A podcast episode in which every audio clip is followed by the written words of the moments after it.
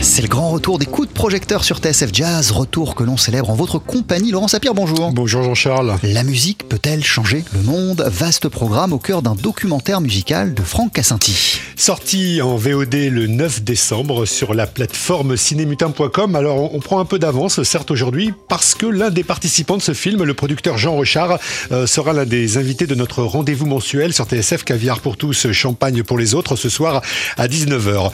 Changer le monde, c'est le titre de ce très beau docu, donc, hein, qui est à la fois un voyage musical et initiatique, ayant pour cadre enchanteur le festival de Porquerolles créé par euh, Franck Cassanti dans le Var. Avec pour euh, fil rouge un certain Archichep. Oui, c'est un fidèle hein, de Porquerolles, Archichep. Alors l'idée de changer le monde, en fait, c'est de poser à plusieurs musiciens, Archichep entre autres, la question est-ce que la musique peut changer le monde? Et on a plein, plein de, réponses euh, différentes, sensibles, euh, percutantes, euh, internationales, avec en supplément plein d'archives aussi, hein, recueillies par Franck Cassanti depuis les années 80 au regard de son parcours de, réalisateur. Hein. on lui doit notamment à ce propos le film L'affiche rouge. J'ai été touché très très jeune par des, par des gens qui ont donné leur vie pour changer le monde. Hein, des gens qui sont, euh, qui sont sortis des camps, des gens qui ont, qui ont été dans la résistance.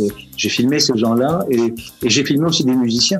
Le, le premier musicien que j'ai filmé véritablement, ça a été Archichep. Et euh, cette rencontre avec Archichep a été euh, très, très, enfin, qui était bouleversante pour moi parce que tout d'un coup, je me suis trouvé en face de quelqu'un qui disait ce que je, enfin, en musique, ce que, ce que je pensais personnellement. Et on a eu un parcours qui continue aujourd'hui.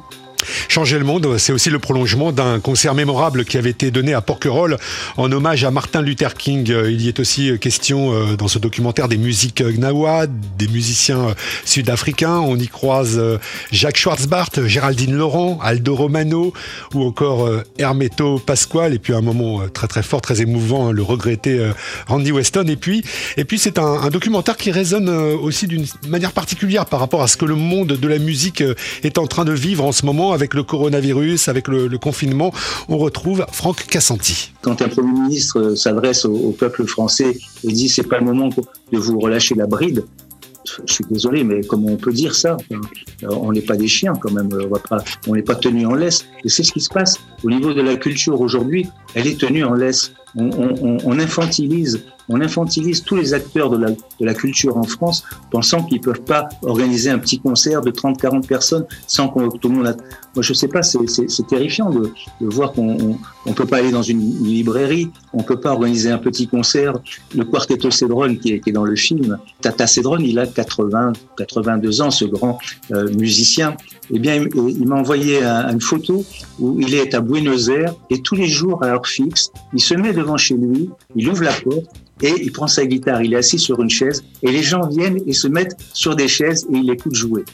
Eh bien, aujourd'hui, il n'y a pas ça. Il devrait y avoir ça dans tous les coins de rue en France, où euh, des musiciens puissent jouer. On va venir les arrêter, c'est sûr. Franck Cassanti sur TSF Jazz pour son documentaire musical Changer le monde. Ça sort en, VOD hein, le 9 décembre sur la plateforme cinémutant.com. Sans oublier Caviar pour tous, Champagne pour les autres ce soir à 19h, avec comme invité le pianiste Mario Canonge, ainsi qu'un producteur qu'on voit dans le documentaire de Franck Cassanti.